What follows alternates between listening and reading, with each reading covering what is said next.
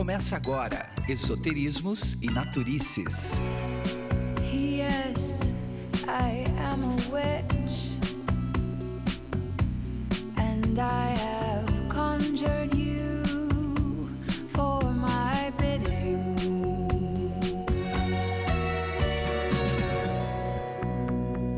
Seja muito bem-vindo, muito bem-vinda, muito bem-vindo ao nosso bate-papo quinzenal Esoterismos e Naturices. Aqui a gente compartilha os nossos estudos, os nossos aprendizados, os nossos os nossos perrengues também, né? Nesse nosso processo do despertar da consciência e da nossa emancipação do meio para nos tornarmos um fruto de nós mesmos, não é mesmo? E dentro dos nossos bate-papos, a gente costuma chamar um pessoal muito bacana, né, para bater um papo com a gente também e trazer todo o conhecimento dos estudos profissionais dessas áreas que a gente costuma abordar os temas aqui, né? A gente acabou, né, uma série agora há pouco, que foi uma série sobre astrologia que vale muito a pena você dar uma ouvida lá nos nossos episódios anteriores, e a gente vai fazer um outro, uma outra série sobre os oráculos, né, que a gente prometeu. Porém, a gente está correndo tanto, né, na vida que a gente falou, não, vamos parar, vamos respirar e vamos falar sobre a importância da respiração, tanto no nosso dia a dia, tanto na nossa dualidade aqui de seres encarnados, materiais, também como a importância da respiração para o mundo espiritual, para a nossa conexão com o mundo espiritual. E ninguém melhor para falar sobre a respiração do que um professor de yoga. Isso mesmo, e ainda vai dar uma pinceladinha para você que é leigo e não sabe exatamente do que se trata o yoga e vai explicar aqui para gente. A gente trouxe o professor de yoga César Quadros para falar para gente sobre a importância da respiração e como ela funciona dentro do yoga. Então estamos aqui os três cavaleiros durante o apocalipse, eu, Paula Baldassarre, Natália Birkholtz e Pedro Pavan, prontos para bater um papo com o César hoje sobre a respiração. Vou respirar aqui. Isso, respira, respira inspira, expira e não pira, né? Aquela frasezinha que já virou até pôster de lojinha de decoração hipster, é, faz todo sentido, né? Porque é isso, a partir do momento que você respira direito, você não pira. E o César vai explicar para a gente um pouco sobre esse conceito, porque a respiração ela é o ato mais, uma das ações mais naturais, né, da, da gente. A gente respira desde que a gente nasce, desde que né, a gente existe. Como é um ato tão natural, muitas vezes a gente faz aquilo no automático e não faz direito, né? Bota lá no piloto automático e não presta atenção no que está fazendo. E a gente tem que começar a prestar atenção no que a gente está fazendo, na respiração, né? Trabalhar é, os músculos que envolvem essa, essa ação tão vital para a nossa vida, porque quando a gente está estressado na correria, isso faz toda a diferença. É, o professor César Quadros é um dos que me ensinou a respirar, né? Eu sou aluna dele nas aulas online de yoga e muda mesmo a vida. Então, vamos falar sobre isso hoje que está bem interessante. Pedro, Olá, pessoal! Sejam todos muito, muito bem-vindos aqui ao nosso Bate-Papo Podcast de hoje. E é isso aí, bora respirar e aprender a trabalhar com esse fluxo maravilhoso que é a respiração. E hoje eu não vou falar nada, vou ficar aqui sentadinho aprendendo tudo que eu acho o máximo do máximo.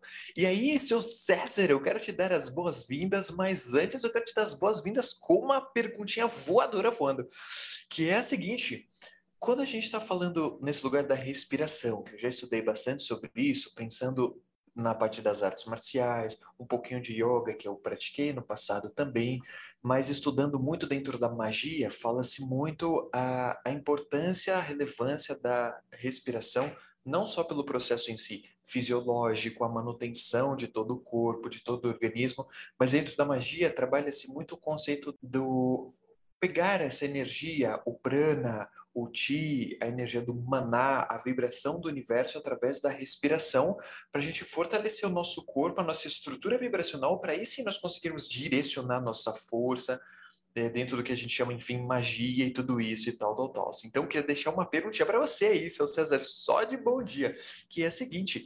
É, faz sentido isso? Não faz sentido? Eu sou mais uma daquelas viagens da maionese do mundo esotérico místico que no fim não tem fundamento e sentido nenhum. Então seja muito bem-vindo, seu César, e vamos que vamos! Muito obrigado, é um prazer enorme estar aqui, principalmente falando de um tema que é a minha vida. Então, é, é a vida de todos nós, mas a dedicação a esse tema é, é uma dedicação é, de uma vida mesmo, de mais de uma, né? Bem mais de uma. Mas é, quero agradecer o, o, convite por essa presença aqui, Natália, Pedro, Paula e todos que estão ouvindo. E já vou direto à, à resposta da, da, pergunta voadora, né?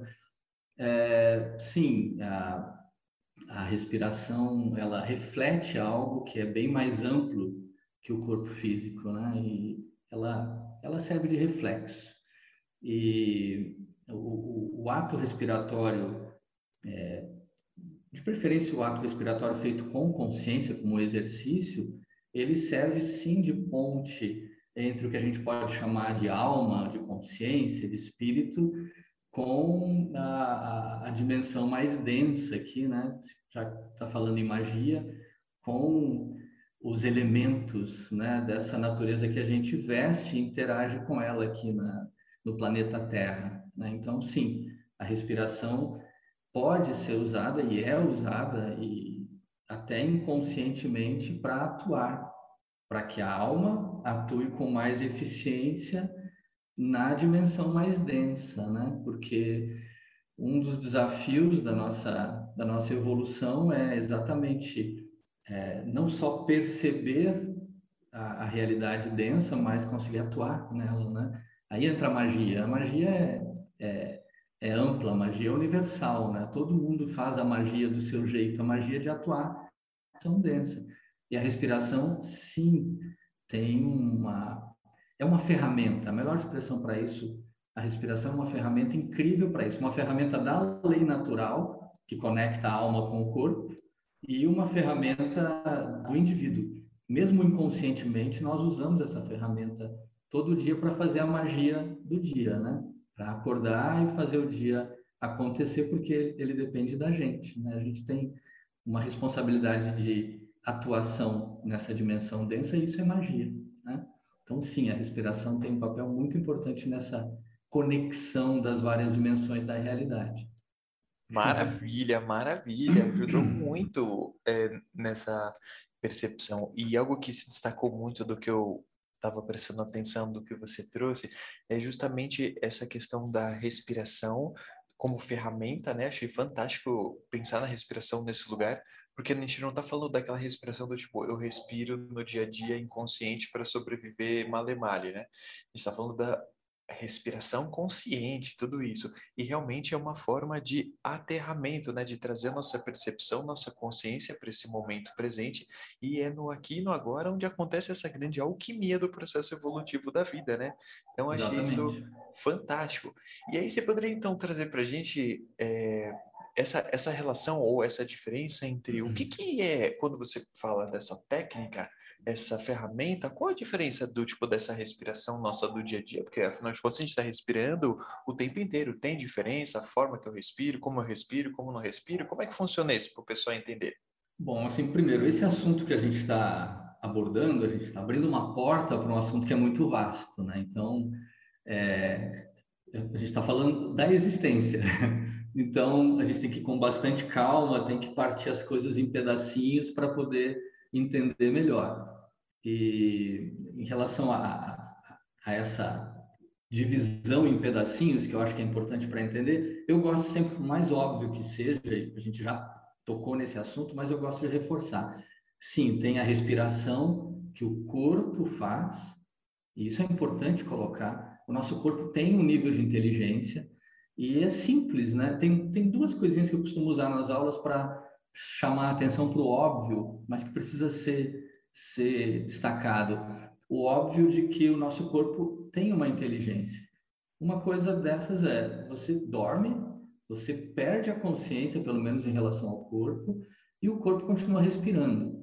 É óbvio, mas o óbvio às vezes precisa ser chacoalhado, né? O corpo continua respirando, não é você que respira. Ok, então você tem uma inteligência por trás da respiração que faz a manutenção da vida no corpo. Maravilha. Outro exemplo que eu costumo usar para chamar a atenção para essa inteligência que está por trás da vida do corpo é se você perguntar para a mãe de vocês, explica passo a passo como você fez o meu corpo na sua barriga, me explica, passo a passo, dá todos os detalhes, toda a química, todos os tempos, tudo. Eu quero porque de repente eu posso querer fazer um corpo também assim. Ela não vai saber, obviamente. É, é, é o óbvio gritante, né? Quem fez o seu corpo? Não foi a sua mãe, foi o corpo da sua mãe. Foi uma inteligência dentro do corpo da mãe que fez o seu corpo. Aí a gente começa a tocar na raiz do que é a respiração para o yoga. É, a respiração para o yoga recebe o nome de prana ayama ou prana yama, dependendo da leitura da palavra. Prana yama. Nessa palavra composta tem a palavra prana. E prana é a, o fluido vital que tem uma cota de inteligência.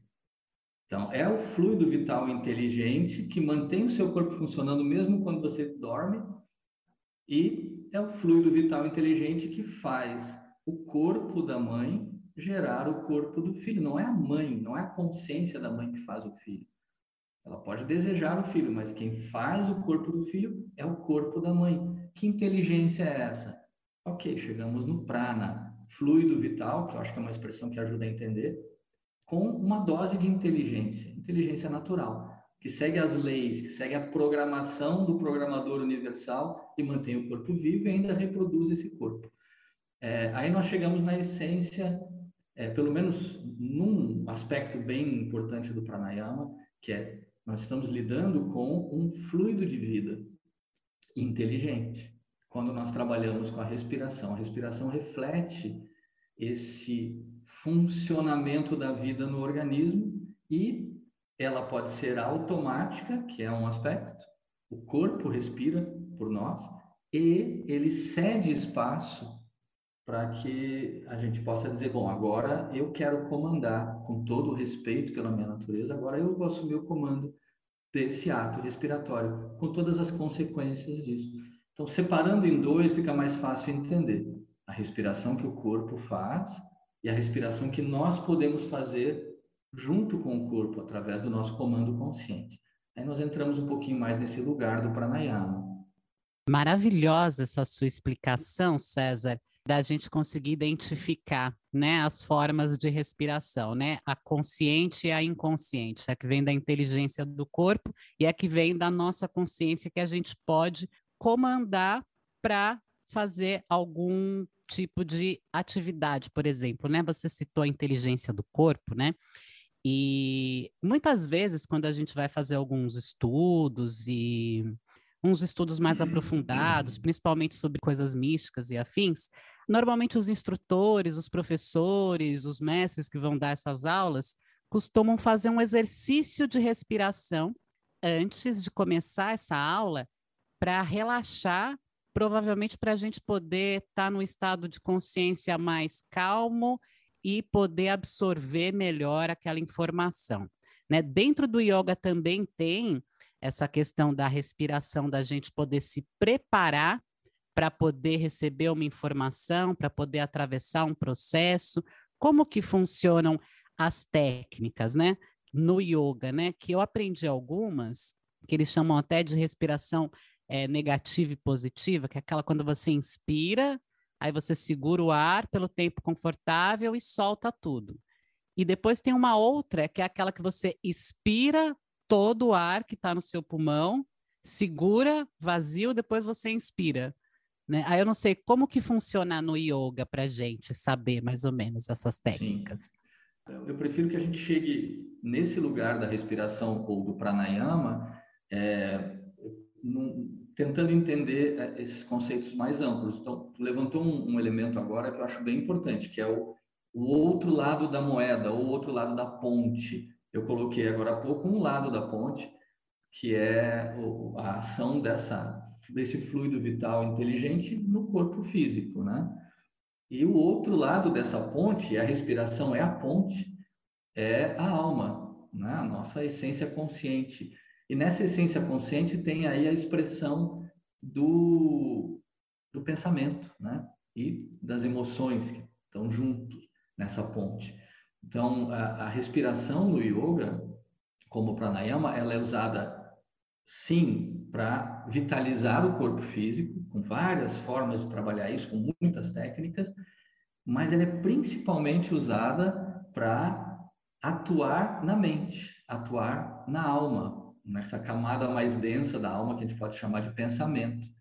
E a respiração ela, ela tem uma conexão muito íntima com o pensamento e com as emoções, juntando tudo isso como pensamento no sentido mais amplo.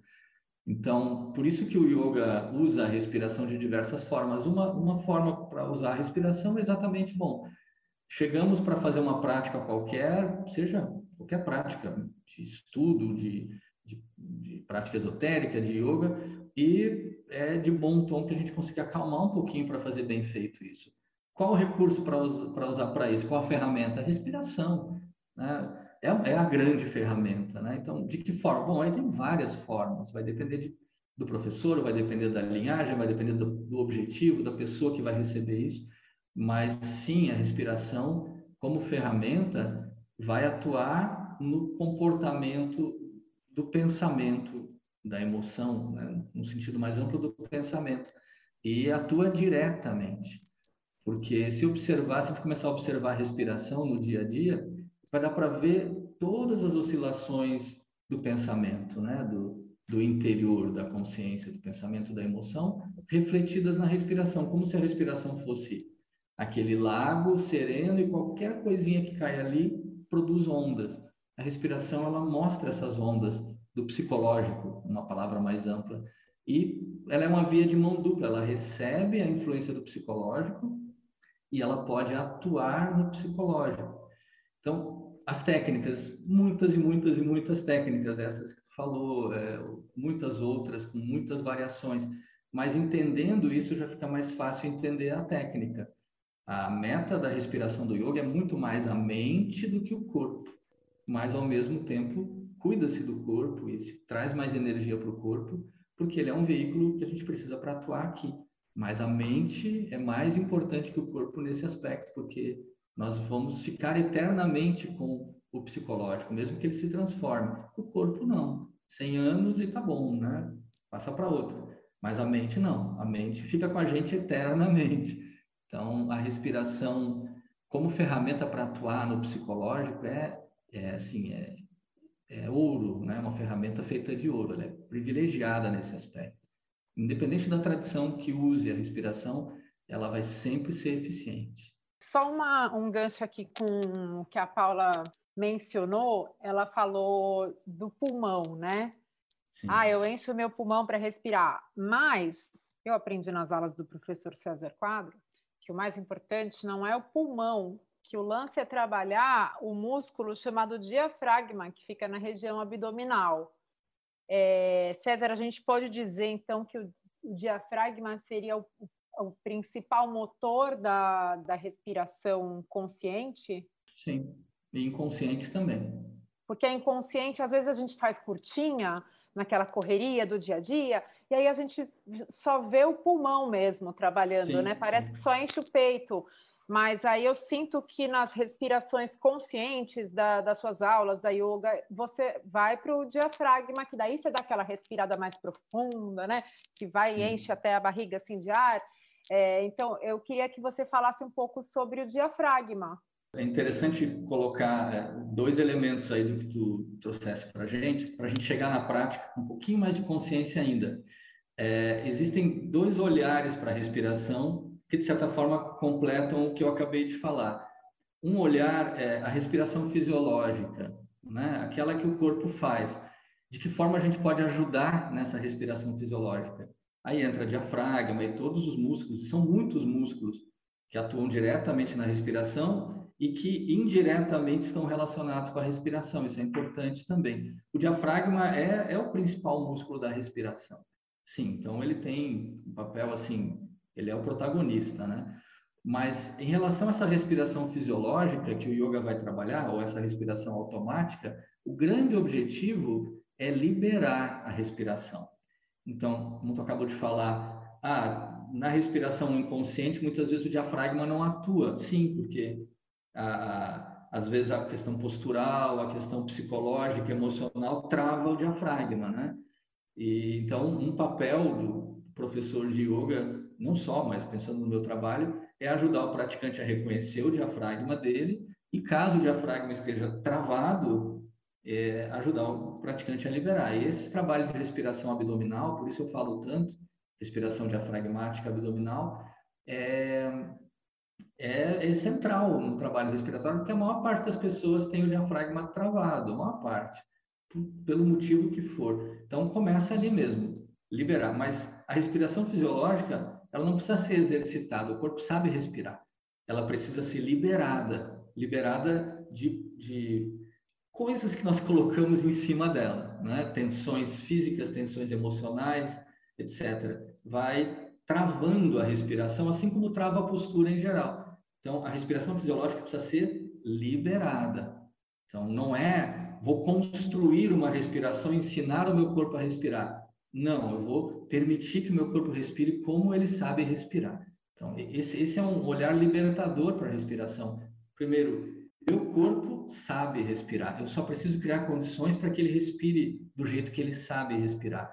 Então, aí entram os exercícios respiratórios no yoga, principalmente associados às posições físicas, aquela sequência de espreguiçamento junto com a respiração.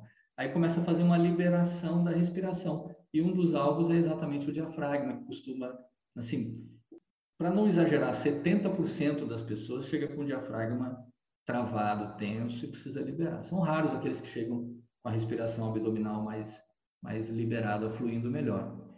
Ah, muito, muito legal, César, muito legal. O, isso que estava falando, muito desse processo da respiração e percebendo as tensões corporais, é, vem muito daquele lugar que a gente estava até tateando aqui sobre a questão da respiração ser algo consciente, que é trazer justamente essa consciência para o corpo, entendendo a yoga ou outras artes e outras tradições como uma forma de trazer consciência, né, acima de tudo. Eu achei muito interessante a questão de o corpo físico em si, ele ser periférico ao, à intenção do exercício. A intenção do exercício em si é desenvolver mais essa mente, talvez essa mente a gente poderia chamar de um consciente, um estado psíquico, e aí sim a nossa elevação dessa consciência é como uma busca da iluminação a partir da prática. Então achei que queria ser uma ponte assim muito bacana e também entendendo que tudo isso passa pelo corpo físico é, é fantástico, porque né, independente de ser periférico, entre aspas, a questão física, quando a gente pensa num processo de evolução da alma, se a gente está aqui nesse momento é porque esse corpo é o veículo da experiência. Então, também ele acaba sendo o protagonista em todos os momentos, mesmo porque a mecânica da respiração vai acontecer pelo próprio corpo físico, né? A gente estava comentando bastante do diafragma, é, eu sou formado em educação física, a gente já teve alguns estudos sobre essa parte da respiração. Então, em termos gerais, a gente conhece o diafragma, né, que é uma musculatura, por isso muitas vezes chega tenso, né, travado por conta das tensões acumuladas nessa região do, da parte superior do abdômen, abaixo do osso externo e tudo isso. Mas pelo que eu me lembro assim de cabeça, alguns músculos que fazem parte do, do processo da respiração vai desde o abdômen em toda a sua porção, a inferior, mediana e superior, o próprio diafragma, é, os intercostais, que são as musculaturas que ficam entre as costelas, serrátil anterior e posterior, que também são esses grupos que formam todo o revestimento da caixa torácica, o próprio músculo peitoral, maior e peitoral menor, todos esses fazem a parte superior do processo da respiração, o trapézio que pega toda a parte aqui de trás do pescoço, porque é, a, é um movimento inteiro de expansão e contração da caixa torácica, e ainda temos aqui o esternocleidomastoide, que é aquele músculo da parte do pescoço, entre outros internos e, e periféricos ao processo. Então, quando a gente vai pensar, é uma mega engenharia fantástica do, da coisa toda, né?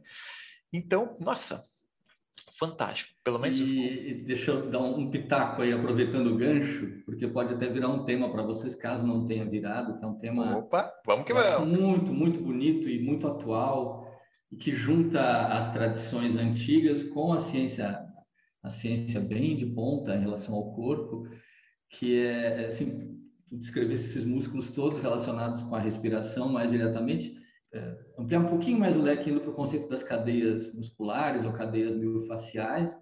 E aí é, tem um, um, um, um profissional de, de, educação física e fisioterapia, que é um pesquisador, ele é argentino, mas mora em Madrid, é, Fernando Queipo, e ele tem um olhar para as cadeias musculares, cadeias miofaciais, que eu acho muito, muito bonito e muito combina bem com o meu olhar. E ele coloca a respiração como a, a cadeia central, a cadeia mais interna de, de conexão né, de, de, dos tecidos do corpo. Ah, ele coloca uma cadeia de inspiração e expiração. E essa cadeia conecta desde a cabeça até os pés, a cadeia de inspiração e expiração. E ela é, é responsável por manter a, a, a, estrutura do eixo do corpo e ainda manter as básculas funcionando é, como o, o, os movimentos básicos do corpo respirando, principalmente da coluna, mantendo os arcos da coluna respirando junto. Então, assim, dá para ampliar para esse nível das cadeias musculares e ver que a respiração atua no centro de todas essas cadeias de tensão do corpo, e dá para ampliar mais ainda, indo para o conceito de tensegridade, ou biotensegridade. É um conceito que está assim muito fervilhando e coloca o, o, o nosso corpo como um, um, sistema que se autoequilibra o tempo todo e, e os ossos não mais como pilares, mas só como estruturas rígidas de uma estrutura de tensão. Então, é como se os ossos estivessem flutuando numa estrutura de tensão que se equilibra, e não aquela, aquela estrutura como se fosse um, como é que se diz, um templo grego lá com um, um pedaço de uma de um, de um pilar sobre outro, sobre outro, sustentando um peso, todos em relação à vertical. É, a biotensegridade mostra que o corpo é, é uma estrutura de tensão que independe da, da posição, independe da verticalidade, independe até da gravidade, de certa forma, ele tem a sua própria tensão, ele tem a sua própria gravidade. E a respiração, segundo esse profissional que eu, eu gosto da abordagem dele, do Fernando Queipo, a respiração é central nessas cadeias de tensão. E ainda tem outros elementos, mas aí a gente entra na riqueza da criação que é infinita, né? Então tem a questão de que a respiração ela ajuda a organizar os fluidos do corpo, não só o fluido sutil, o fluido da água do corpo, o fluido né, do sangue, etc., do ar. Então, a respiração vai harmonizando esses fluidos na forma do corpo. Então, assim, é, é, é, um, é um tema central, a respiração, e, e tende ao infinito, assim, em relação a, a, a falar sobre. Em relação à prática, aí sim, a gente começa a ter que especificar mais. Então, eu prefiro entrar na prática sempre por esse, por esse olhar respiração como um canal de harmonização do corpo físico e do corpo psicológico, se quiser, e a partir daí, com objetivos específicos. É, a Paula perguntou como eu faço essa avaliação. É, diversas formas de fazer, de dar esse olhar para a respiração, mas a autoavaliação é muito simples. É, se quiser, deitado ou sentado, respire fundo, encha bastante os pulmões e observa qual o balão que vai encher mais. Se o balão do tórax encher mais, do que o balão do abdômen, provavelmente você tem uma respiração mais voltada para cima. Se o balão do abdômen encher mais que o do tórax, provavelmente vai ter uma tendência a respirar mais com o diafragma e menos com a caixa torácica, com todos esses músculos envolvidos. E a ideia do yoga, como exercício prático, é que você tenha acesso a toda essa estrutura e aprenda a usar melhor toda ela. E depois vai usando de acordo com a função que você quer dar para essa ferramenta, né? Mas observar como está a respiração é simples, é, de forma muito simplificada. Você pode dividir em duas a, a, estrutura da respiração. Uma parte baixa, que tem a ver com o diafragma ali atuando, e uma parte alta, que tem a ver com a caixa torácica. E aí observa como essa estrutura está funcionando. Ah, eu respiro fundo e a barriga vai para dentro. Opa, o diafragma dormiu, né? Então eu respiro fundo, a barriga vai para fora. Bom, o diafragma está ali, presente como no bebê. Ah, mas eu só respiro com a barriga. É raro, mas eu encontro também alunos que respiram mais com o diafragma, porque tem muita tensão concentrada na caixa torácica e ela vira uma pedra, ela não se mexe.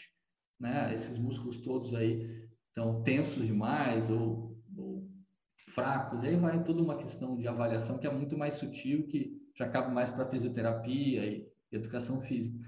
Mas a, a, a, ideia é que você possa se apropriar de toda a estrutura, que ela fique disponível né, para o uso que você quiser dar. É mais ou menos como um carro que você tem só a primeira marcha. É, você sabe que tem cinco marchas, mas ah, eu só uso a primeira, nem sei. Não dá vontade de usar as outras. Beleza, mas quando pegar uma estrada, você não vai conseguir fluir com toda a intensidade que o seu motor pode fluir. Então a respiração é como se fosse essa caixa de, de marchas do carro, assim. O ideal é que você aprenda a usar todas as marchas e, inclusive, a, a, aquele ponto morto, né, de deixar a respiração completamente serena e tranquila e relaxada quando for o momento, quando for a situação. Então ter acesso, conseguir usar de forma consciente e plena e variada. É, é para isso que de certa forma, a gente está aqui no corpo, como o Pedro colocou, né? A gente está aqui em grande parte para aprender a lidar com a natureza. E volta a magia mais uma vez, né? Então, o yoga sempre propõe que você acesse, você se aproprie com respeito e com carinho, mas que você se aproprie, que você use. E a partir daí o uso vai ser mediado pelo tipo de vida que você tem e sempre pela ética universal, né? Foi muito bacana esse ponto que você tocou, né? Da gente se apropriar da nossa própria respiração para a gente conseguir usar essa ferramenta de acordo com o que a gente quer fazer na nossa vida, né? Eu achei que isso que você disse vem de acordo com tudo que a gente sempre fala aqui no nosso podcast, né? Que a gente tem que sempre tentar trabalhar a nossa consciência, a expansão da nossa consciência, para a gente se tornar fruto de si mesmo e não fruto do meio que a gente está inserido, né? E a respiração, principalmente quando você estava falando sobre o conceito de cadeias musculares, faciais, e principalmente esse conceito que você disse que o seu amigo fala da respiração ser a cadeia central, eu também enxerguei como um ponto de convergência de tudo que a gente sempre acaba falando, que está tudo relacionado, está tudo interligado, né?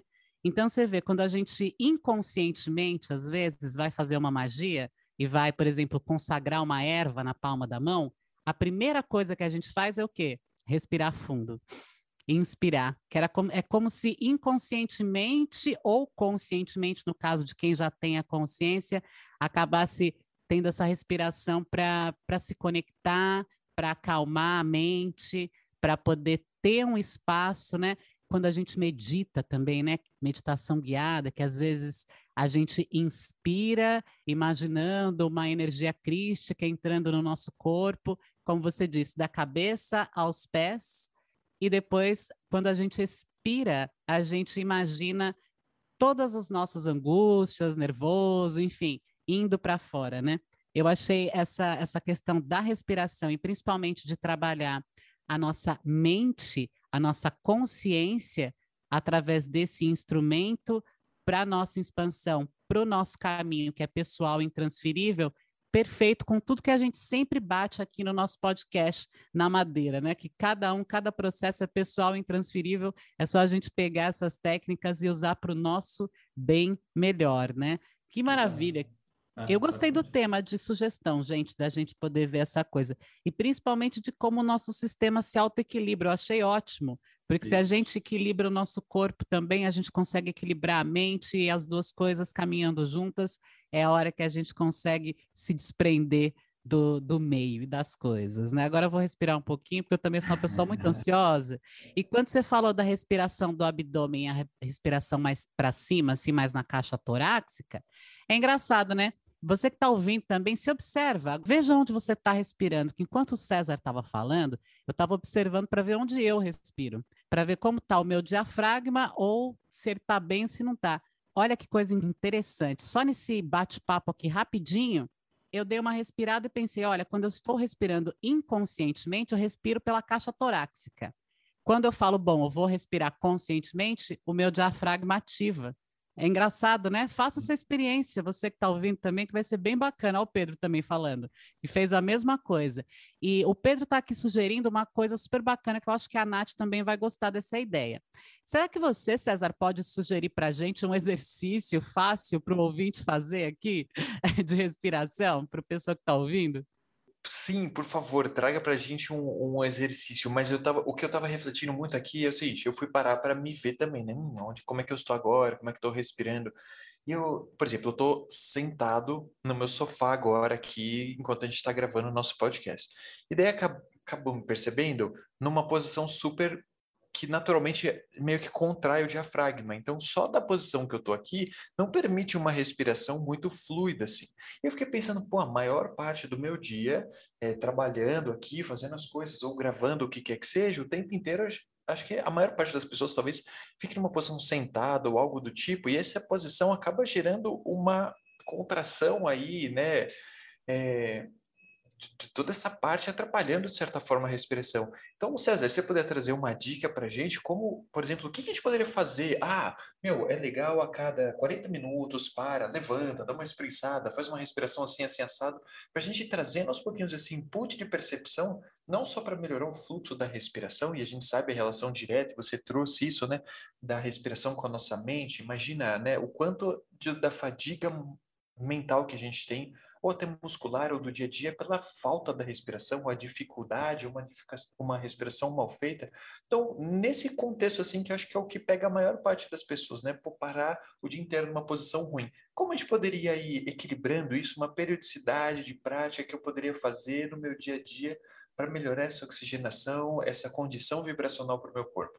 Então, assim, eu vou lançar o tema a partir da, da observação, como, é, de certa forma, está tá na raiz do, do yoga. Tem, é, tem muito assunto, né?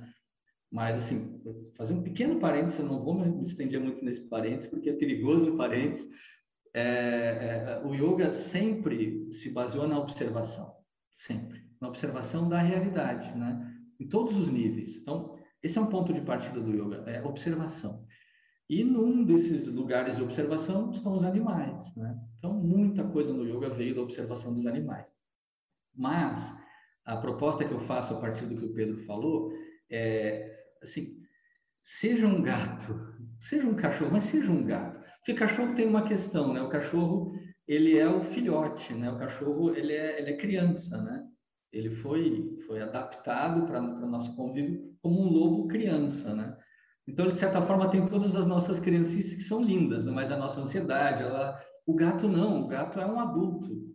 Então, o gato tem muito para nos ensinar é, assim, aprender com o gato. O que, que o gato faz primeiro? O gato pega um pezinho e se exercita, o gato dorme, o gato relaxa, o gato pega sol, o gato vai atrás do sol, né? E aí lá, deita. E não existe o mundo ali, naquele momento existe ele, né? não existe o outro chamando a atenção dele, existe ele relaxando. Então, assim, o primeiro exercício para o que o Pedro falou, é, e em cima daquilo que eu já falei, que a respiração fisiológica ela deve ser liberada, não exercitada, porque o corpo sabe respirar e o corpo já tem força suficiente para respirar. Então, o que a gente tem que fazer com o nosso corpo é oferecer para ele uma experiência de gato. Primeiro. Então, relaxa, cara, sabe? Ah, mas a minha mente não relaxa, não tem problema. Relaxa o corpo. Ah, o que, que eu posso fazer de legal? É, é, assim, as coisas mais legais são as mais baratas, sabe? São de graça, né? São graça, né? São graça do universo. Não precisa comprar. Então, deita no chão, deita na cama e relaxa.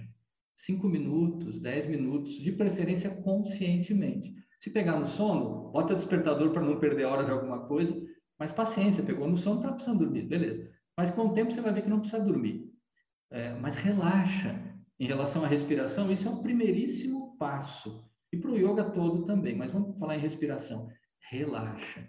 Relaxa o corpo. É o que a Paula falou. A gente está atento é, no modo ativo e às vezes a respiração criou um padrão psicológico, ela segue um padrão psicológico do ativo. Então, ah, o meu ativo é meio militar, então eu acabo travando o abdômen, respirando lá em cima e vou para a guerra, né? Beleza, normal, cada um vai funcionar do jeito que pode funcionar e que tem como funcionar pra, independente do padrão de respiração de cada um, toda respiração vai responder bem ao relaxamento. Então, primeiro relaxa. Ah, mas eu não posso relaxar, não tenho tempo, ou antes de dormir. Ah, mas eu não gosto de relaxar. Bom, é uma decisão de cada um. Mas relaxa.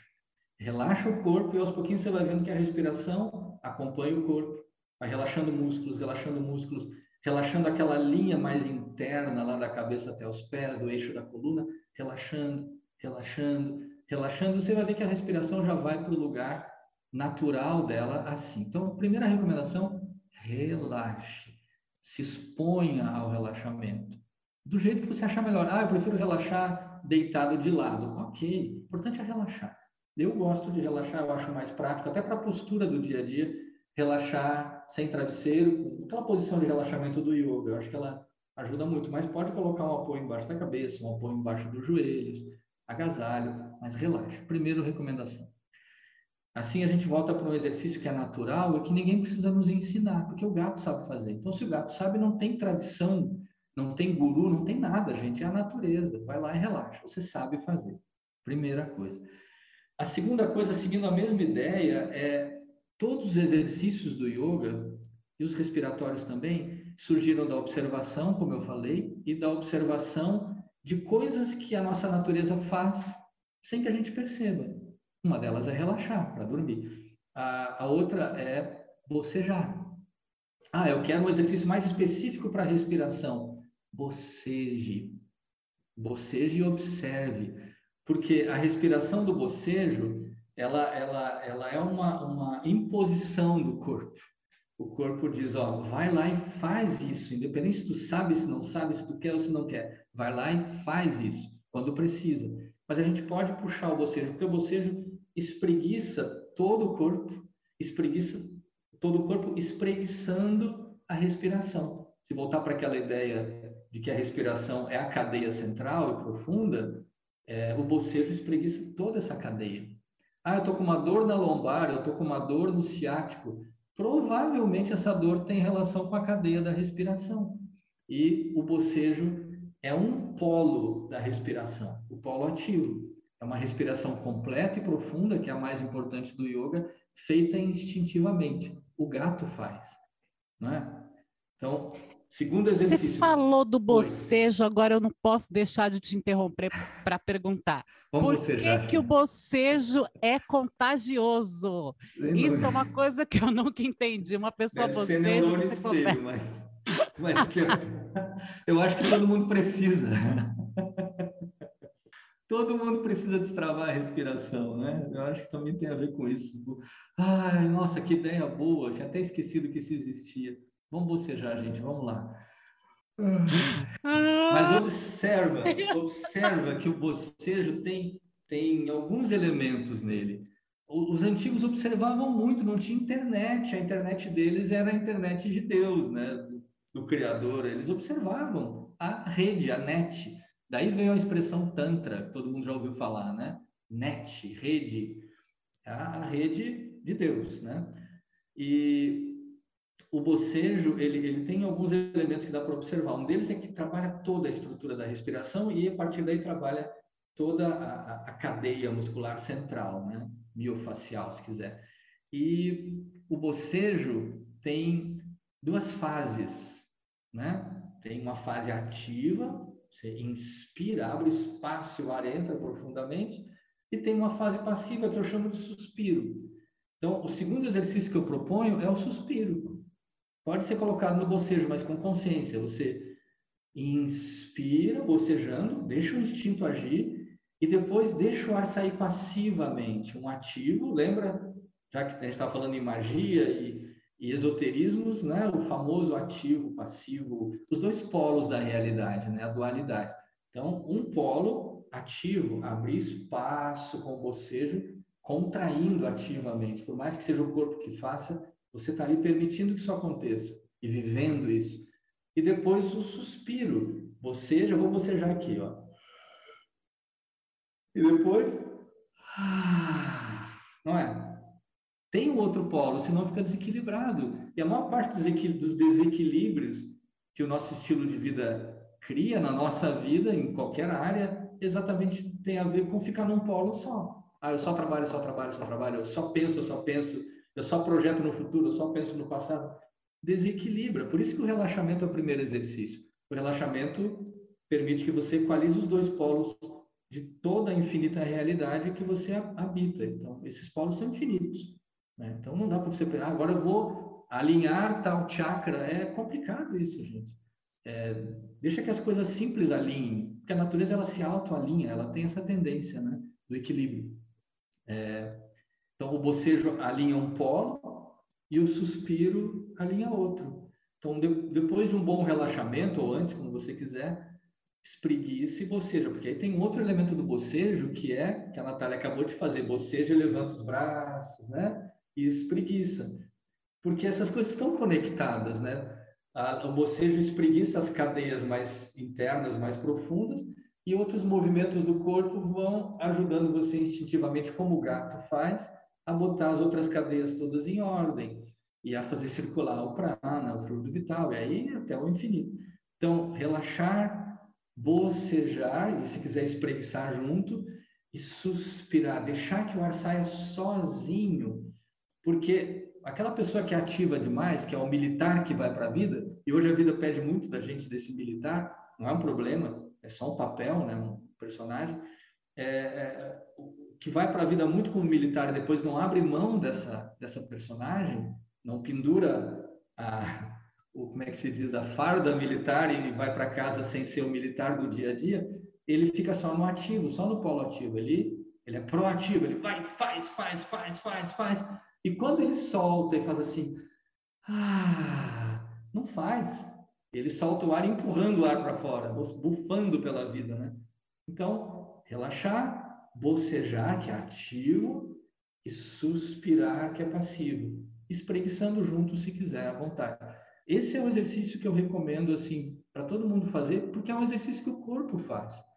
É, é só dar vazão a ele.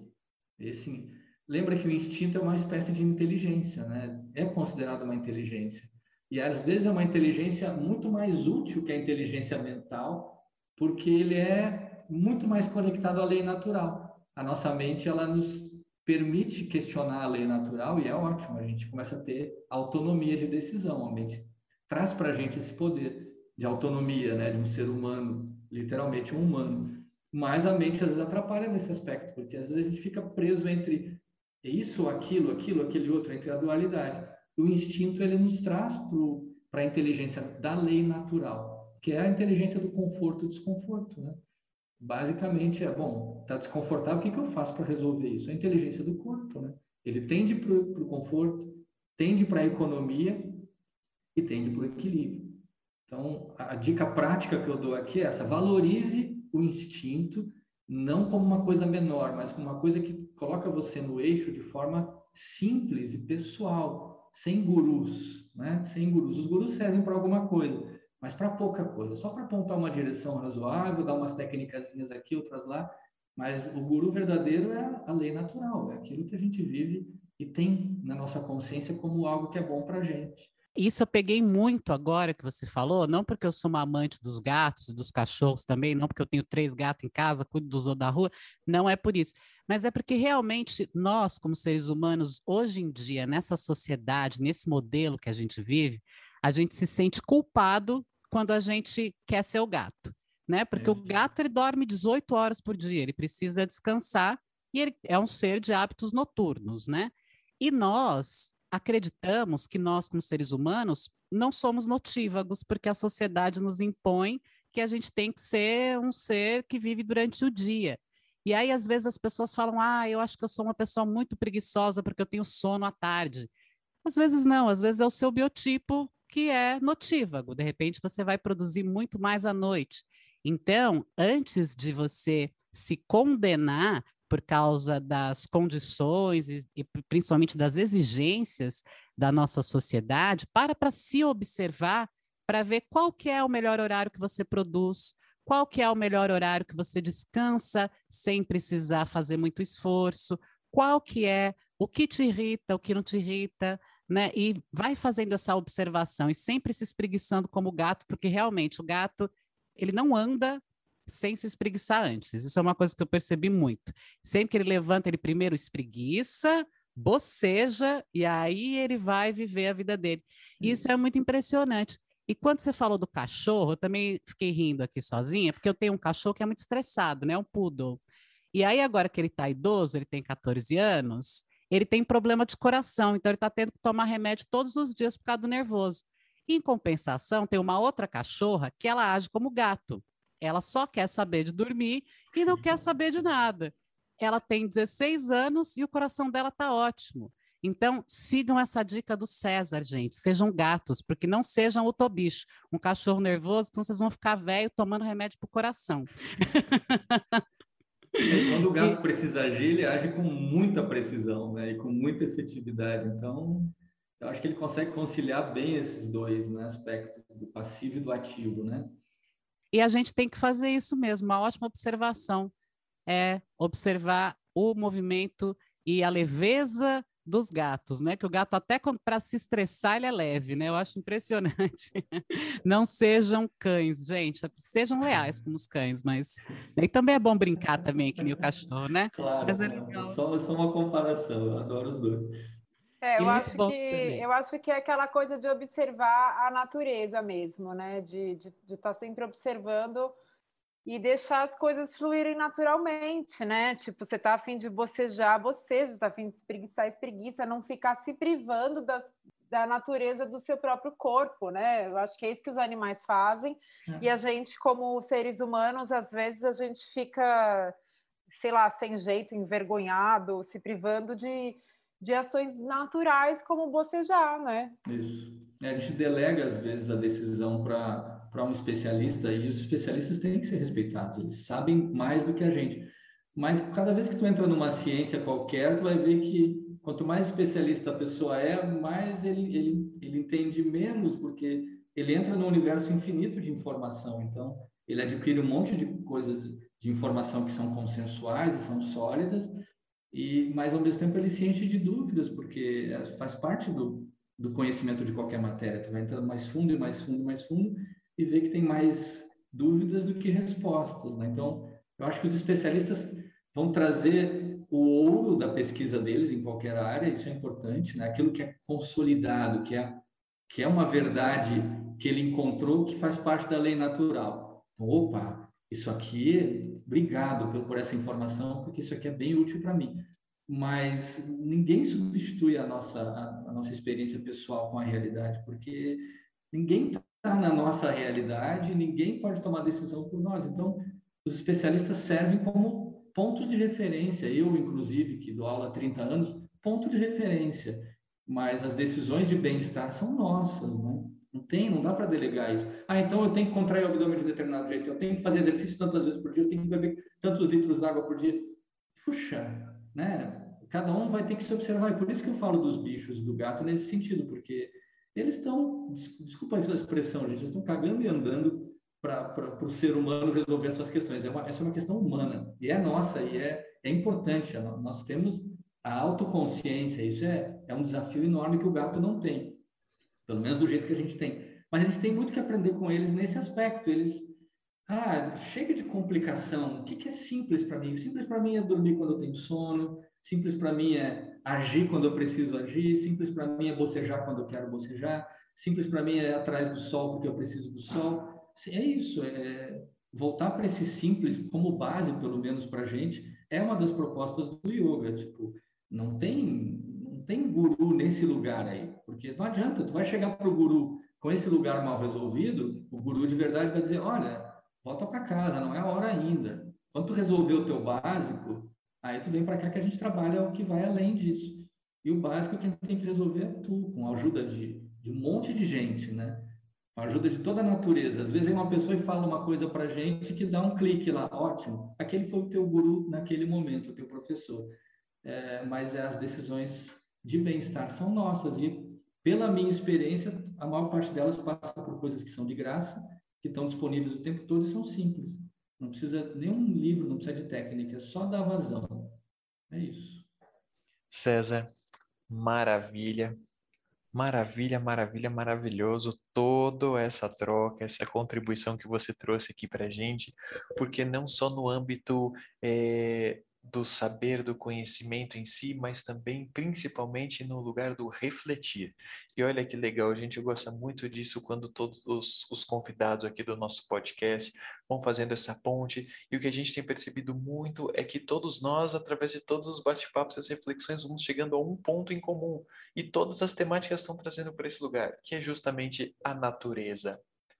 E quando a gente pensa todas as grandes tradições do Oriente, até mesmo do Ocidente, como elas foram sendo construídas a partir da observação do meio, da natureza, dos animais e de tudo isso. E realmente é muito legal chamar atenção para isso como o ponto da construção da consciência está ali, do que já está feito, do que está pronto.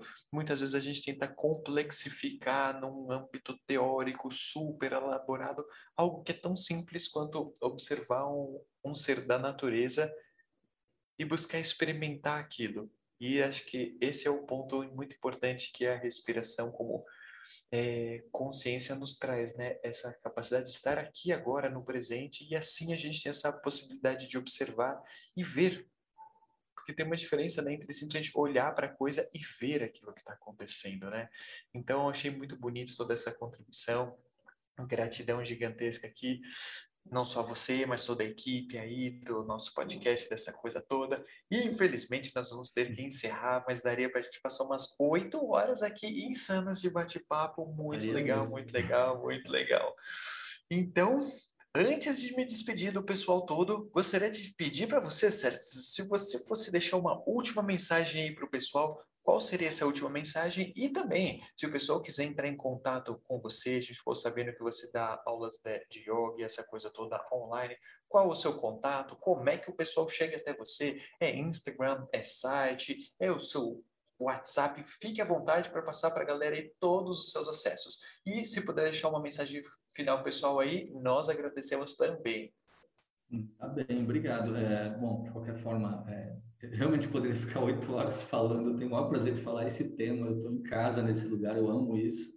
E o contato comigo, eu acho que o mais prático nesse momento é o site. A partir do site tem as redes sociais, no rodapé do site, é o até aqui no meu no meu Zoom é www.cesar, com S no meio, quadros, Q-U-A-D-R-O-S.com, www.cesarquadros.com. A partir de lá dá para entrar em contato comigo direto pelo WhatsApp, já tem o link na entrada do site, dá para procurar nas redes sociais principais a partir dele. Acho que ali é o conector universal. E eu quero, em relação a, bom, agradecer muito a, o prazer de, de, estar aqui falando de um assunto que é, que é o assunto da minha vida. Eu não virei professor de yoga à toa, eu amo exatamente lançar esse olhar para a realidade, entender e, e, viver melhor, né? E eu reforço, acho como, como recado final, é, eu reforço isso que o Pedro chamou a atenção, que eu acho que é muito importante. Os hindus têm uma palavra bonita e, e difícil às vezes para isso, mas o importante é simplificar. A palavra dos hindus é dharma, D-H-A-R-M-A, dharma, mas pode ser chamado de lei natural. O, o reforço que eu dou é, para esse fechamento é, é, é assim: na, na base da filosofia do yoga tem o entendimento de que a realidade é perfeita, e de que nós somos perfeição nessa perfeição. Nós estamos mergulhados na perfeição que é a realidade. E o trabalho do praticante de yoga e do existente na vida é acordar para a perfeição que já é. Esse é o trabalho, não é fazer o papel de Deus e construir outra realidade, é simplesmente acordar para a perfeição que já é. É simples? Não, se fosse simples, está todo mundo feliz e realizado aqui na Terra. Mas acordar para a perfeição que já é. O acordar é a chave para o que já está pronto e desfrutar cada vez mais da lei natural que é perfeita, por esse olhar, obviamente. Né? É isso, eu acho que dar atenção para isso, para entender que nós já estamos na perfeição. A gente não entende, mas o grande trabalho é entender ou viver acordado e consciente para essa perfeição da qual nós já fazemos parte. Acho que esse é o principal recado, é o desafio. Maravilhoso, César. Gratidão mais uma vez pela sua presença, Obrigado. pela sua contribuição. E gostaríamos todos nós aqui do Esoterismos e Naturistas agradecer vocês também que estão aí em casa, ouvindo os nossos bate-papos, aproveitando todos esses insights, esses inputs da consciência na construção dessa grande rede neural da consciência que estamos nos propondo aqui, né? Maravilhoso. Então desejo para todos vocês aí que possam respirar de forma muito alegre, muito feliz, muito abundante consciente. E é isso aí. Escutem o corpo de vocês, deixem o fluxo fluxar e vamos que vamos rumo aos nossos próximos episódios aí do podcast. Um grande abraço a todos. E é isso aí, pessoal. Um abração. Valeu!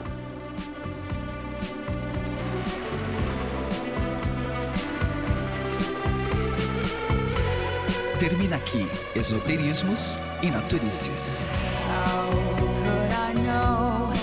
my spell.